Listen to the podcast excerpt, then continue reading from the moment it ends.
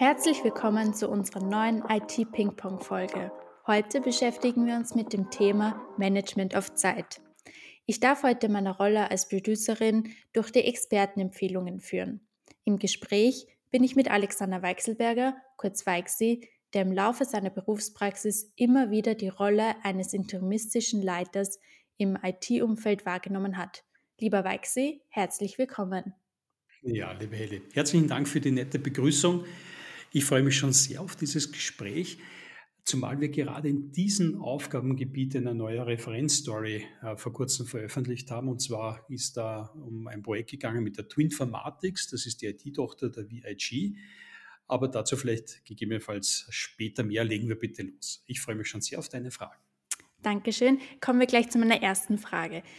Wir bewegen uns mit Sequis rein im IT-Umfeld. Das heißt, konkret geht es für uns beim Management of Zeit um eine Linienfunktion im IT-Bereich. Könntest du uns bitte sagen, worum es da genau geht? Ja, wenn man sich diese Interimsmanagement oder Management of Zeit Historie anschaut, dann war das früher sehr oft äh, im Zusammenhang mit Re- oder Umstrukturierungen und auch im Zusammenhang mit Sanierungen von Unternehmen durchaus üblich, dass man temporär jemand reingeholt hat, der diese Veränderung gemacht hat und dann wieder draußen war. Ähm, heute gibt es diese Aufgaben natürlich immer noch, aber bei uns ist es sehr oft äh, auch so, dass es andere Ursachen hat, wie zum Beispiel ein Mitarbeiter geht weg, also ein Wegfall eines Mitarbeiters oder das Unternehmen gründet einen neuen Bereich und hat dafür noch keine geeignete Führungskraft. Jedenfalls ist das, wie wir das verstehen, nicht ein Projektmanagement, weil das ist natürlich immer eine, eine temporäre Organisation, so ein Projekt. Aber hier geht es darum, dass man temporär eine Linienaufgabe übernimmt. Und so eine Linienaufgabe zu übernehmen, ist einfach anders wie ein Projekt zu führen. In der Linie geht es darum, Bestandsprozesse und Bestandsorganisationen zu übernehmen, dort einzusteigen, Engpässe im Management zu kompensieren und oder vielleicht auch beides herausfordernde Unternehmenssituationen zu lösen. Eigentlich ist quasi Management auf Zeit wie eine Anstellung, aber eben auf Zeit. Man ist äh, dieser Rolle verpflichtet, aber eben mit der Perspektive, diese Ergebnisse und diese Rolle oder diese Aufgabe an eine Nachfolgerin, an einen Nachfolger zu übergeben. In dem Zusammenhang verweise ich gerne auf äh, die Arbeiten von meinem Freund Frank Bieser, der sich explizit mit den Themen Führungskräfteentwicklung und Veränderungsmanagement beschäftigt. Er hat nämlich in diesem Zusammenhang vor kurzem einen Beitrag im LinkedIn gepostet, mhm. wo es um die Frage geht, wie man entbehrlich sein kann. Ja, und beim Management auf Zeit geht es ja auch darum, dass man Dinge so macht, dass man dann wieder entbehrlich ist, sprich rausgehen kann, ein anderer übernimmt. Das hat ja auch schon für eine normale Führungskraft viele Vorteile, weil diese Führungskraft, wenn sie unter Anführungszeichen entbehrlich wird, kann natürlich andere Positionen im Unternehmen übernehmen, weil ja der ursprüngliche Job von einer Kollegin, von einem Kollegen übernommen wurde. Oder man kann einfach einmal, und das ist sicherlich auch interessant für Führungskräfte, mal entspannt Urlaub machen. Oder man nutzt diese freigemachte Zeit für andere Schlüsselaufgaben. Wie auch immer, diese sprichwörtliche Entbehrlichkeit ist für mich persönlich ein Leitbild für gut gemachtes Management auf Zeit. Es soll ja bewusst weitergehen können, wenn man dann nicht mehr dabei ist. Ein zweiter Aspekt, der mir in dem Zusammenhang auch noch an, äh, wichtig ist, ich finde es ähm, Spannende bei so einer Management of Zeit-Thematik ist diese Hands-on-Situation. Also wir als Externe beraten hier nicht und wir empfehlen nicht, wir coachen nicht, sondern wir haben die Ärmel raufzustricken und anzupacken und das Ganze natürlich auch in ein Continuous Improvement. Also wenn wir draufkommen, dass unsere Maßnahmen gut, aber noch nicht ausreichend waren, dass wir das selbstkritisch sehen und dann entsprechend äh, im, im Sinne der Aufgabenstellung kontinuierlich verbessern. Wenn man sich die Vorteile für Unternehmen auf der anderen Seite äh, eben anschaut, dann hat man eben die Klassiker wie durch seinen Management auf Zeit habe ich einen Blick von außen, den ich mal reinhole, natürlich eine Skalierung von außen und ich vermeide auch so temporäre Zwischenlösungen mit internen, die ich dann kurzfristig mit dieser Aufgabe betraue und ihnen dann wieder wegnehme, wenn dann quasi der Nachfolger, die Nachfolgerin wieder da ist. Und natürlich äh, ist es sehr oft auch sehr schnell. Also Management auf Zeit, wenn der entsprechende äh, Consultant äh, Zeit hat, dann geht das natürlich immer sehr schnell. Du hast ja gerade die Vorteile angesprochen. Gehen wir das Thema aber mal von der anderen Seite an. Ich stelle mir ja persönlich vor, dass es bei einer Interimsbesetzung einige Hürden gibt. Womit rechnest du da im Zusammenhang? Also ganz klassisch aus dem Sales-Zyklus heraus ähm, habe ich natürlich den Vorteil, dass es keine Kaltakquise ist. Also ich rufe da nicht an und sage, hey, braucht sie das, sondern ich werde im Regelfall angefragt. Das heißt, die Ausgangsbasis, äh, Helle, die ich habe, ist, dass natürlich eine Person im Zielunternehmen schon klar ist, dass es vernünftig ist, hier auf einen Manager auf Zeit zu, zu setzen. Trotzdem gibt es darüber hinaus eine Vielzahl von, von, von Hürden. Ähm, also übliche Hürden sind äh, zum Beispiel äh, Kompetenznachweis.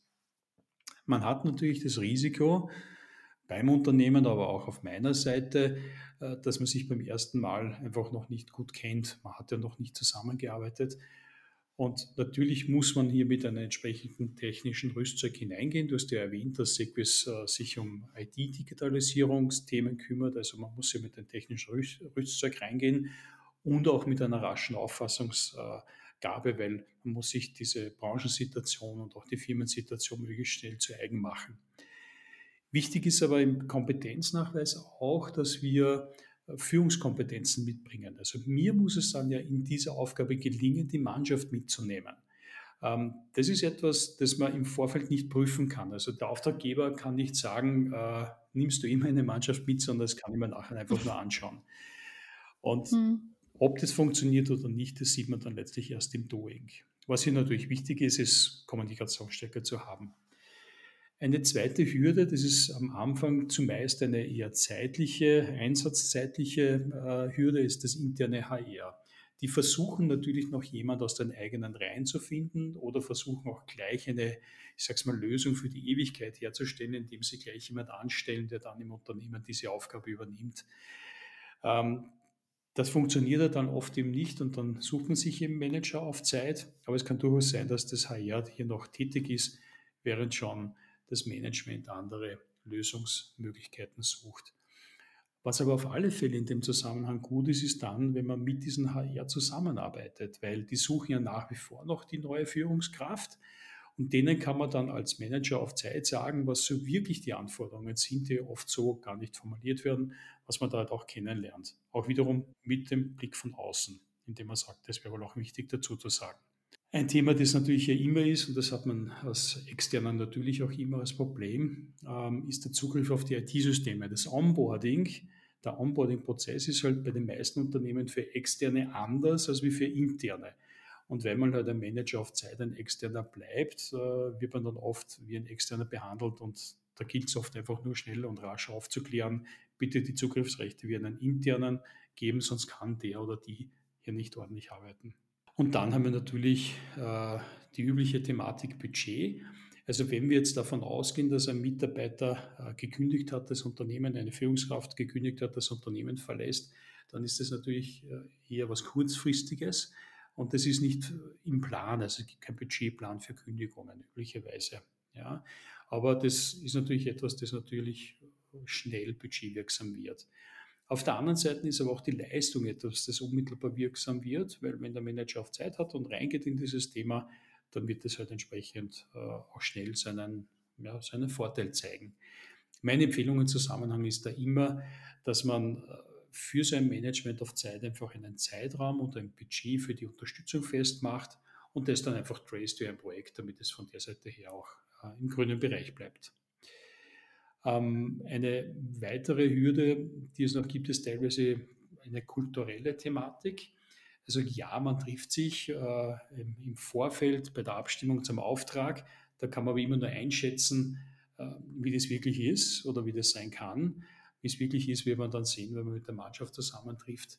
Da lernt man erst wirklich kennen, wie die Unternehmenskultur ist. Aber das ist auch immer ein sehr überraschendes und auch immer ein sehr freudiges Thema. Verstehe. Nehmen wir an, es geht los. Man ist als Manager ja immer in einer Hierarchie und einem Netzwerk eingebunden.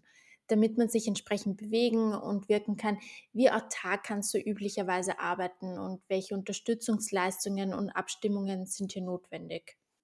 Also da ist sicherlich klar zu sagen, Management auf Zeit ist nicht wie eine, Produkt, eine Produktbeschaffung. Ja? Also ich kann es nicht komplett delegieren und nichts mehr damit zu tun haben wollen.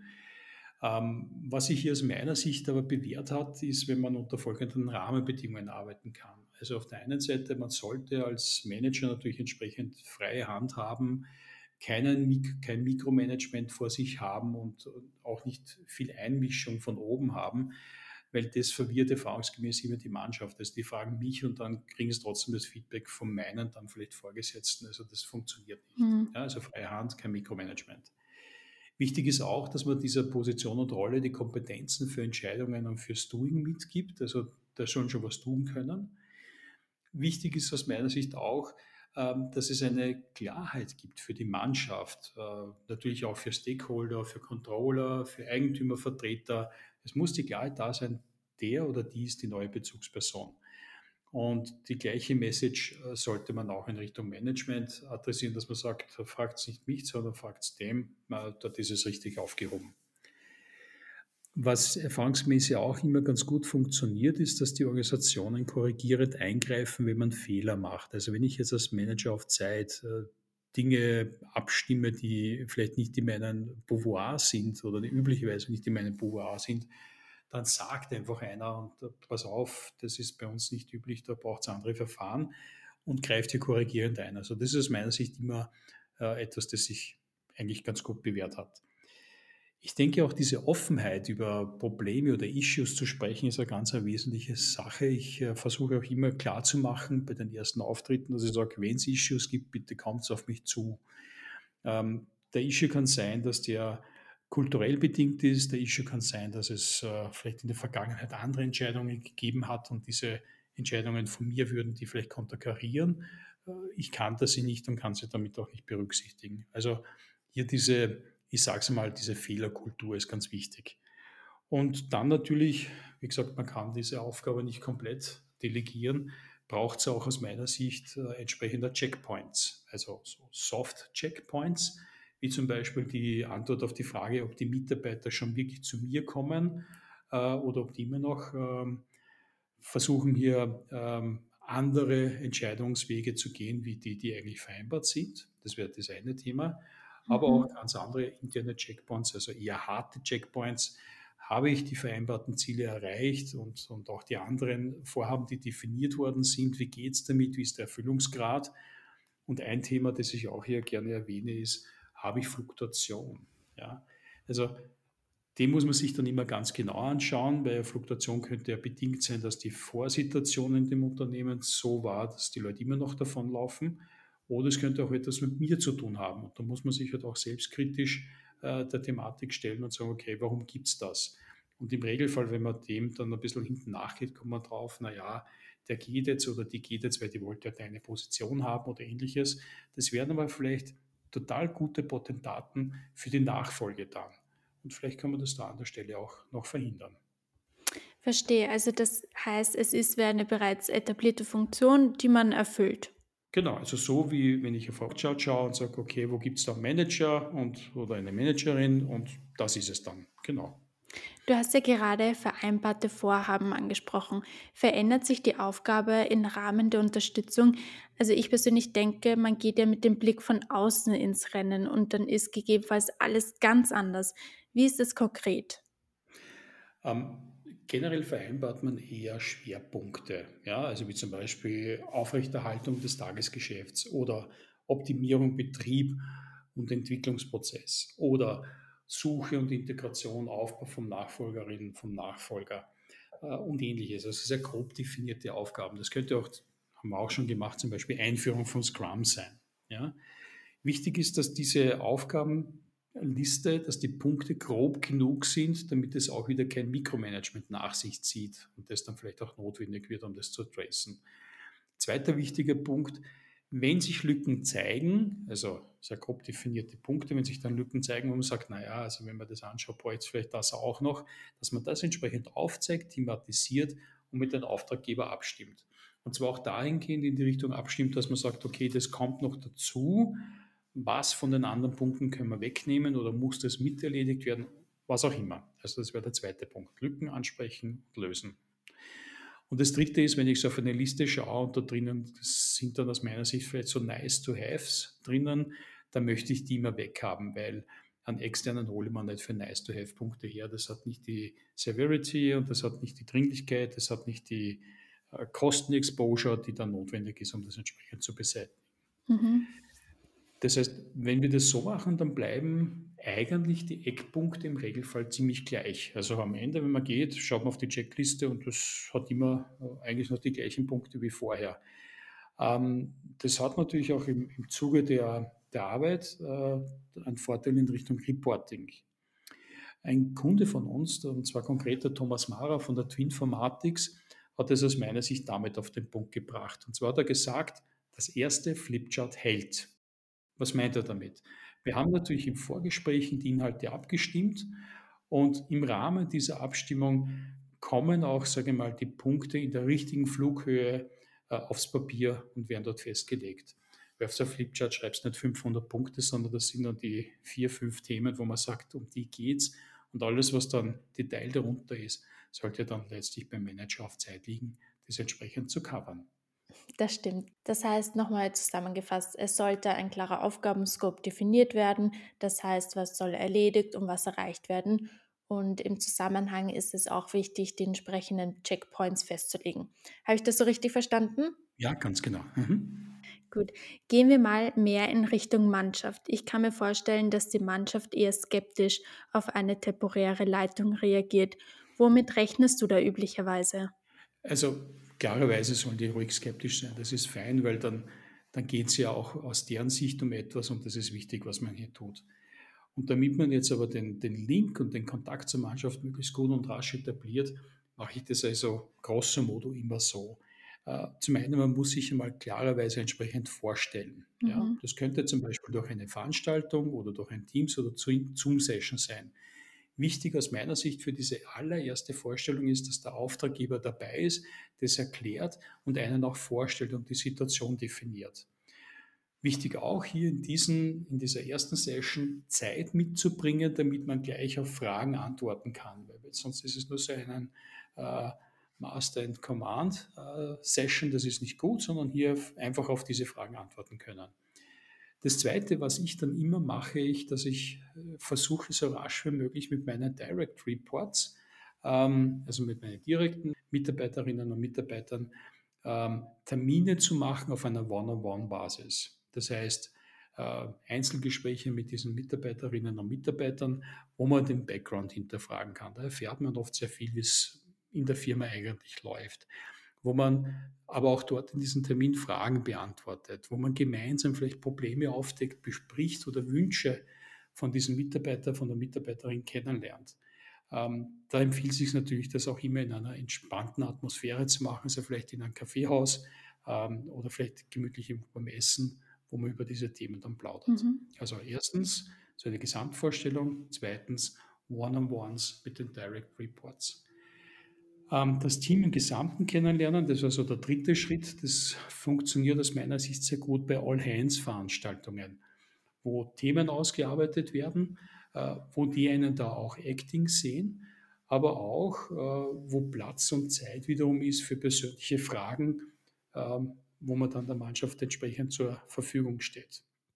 Wenn man die drei Punkte einhält, dann kriegt man sehr schnell ein klares Bild und die Mannschaft schwingt sich meistens auch gut auf die ganze Thematik ein.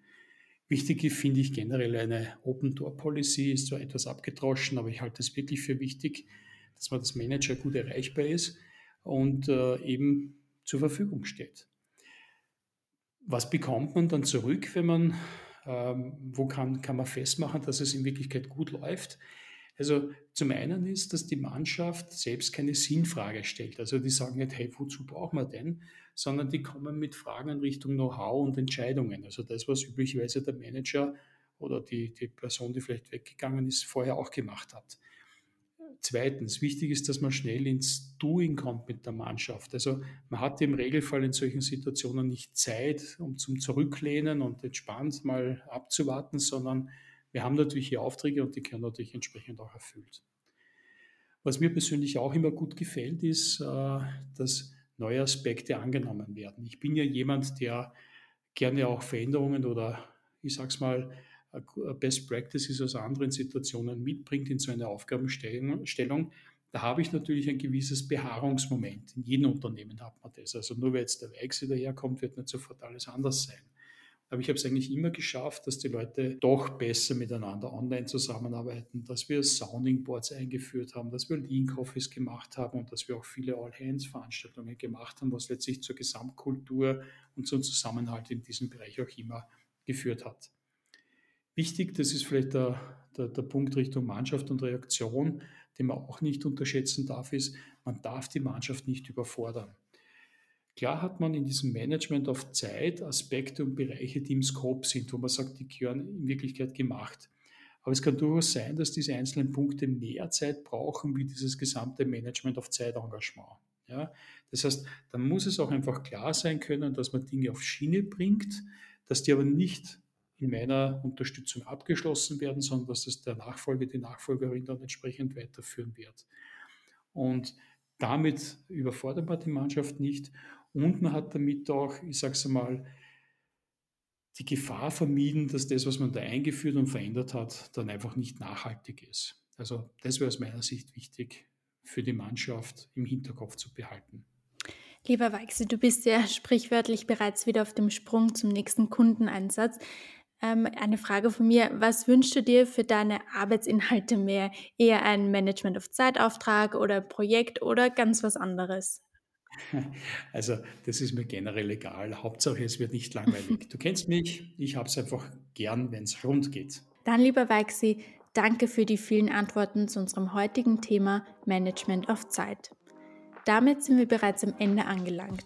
Und für alle Zuhörerinnen und Zuhörer, wenn Sie diese Ausgabe interessiert hat, suchen Sie beim Podcast-Anbieter Ihres Vertrauens nach weiteren IT-Ping-Pongs. Ich verspreche Ihnen, da kommen noch mehr. Und wenn Sie Fragen, Feedback oder einen Themenwunsch haben, dann kommen Sie gerne auf uns zu. Kontaktdaten finden Sie in den Show Notes. Wir wünschen Ihnen alles Gute, Ihr Sequis-Team.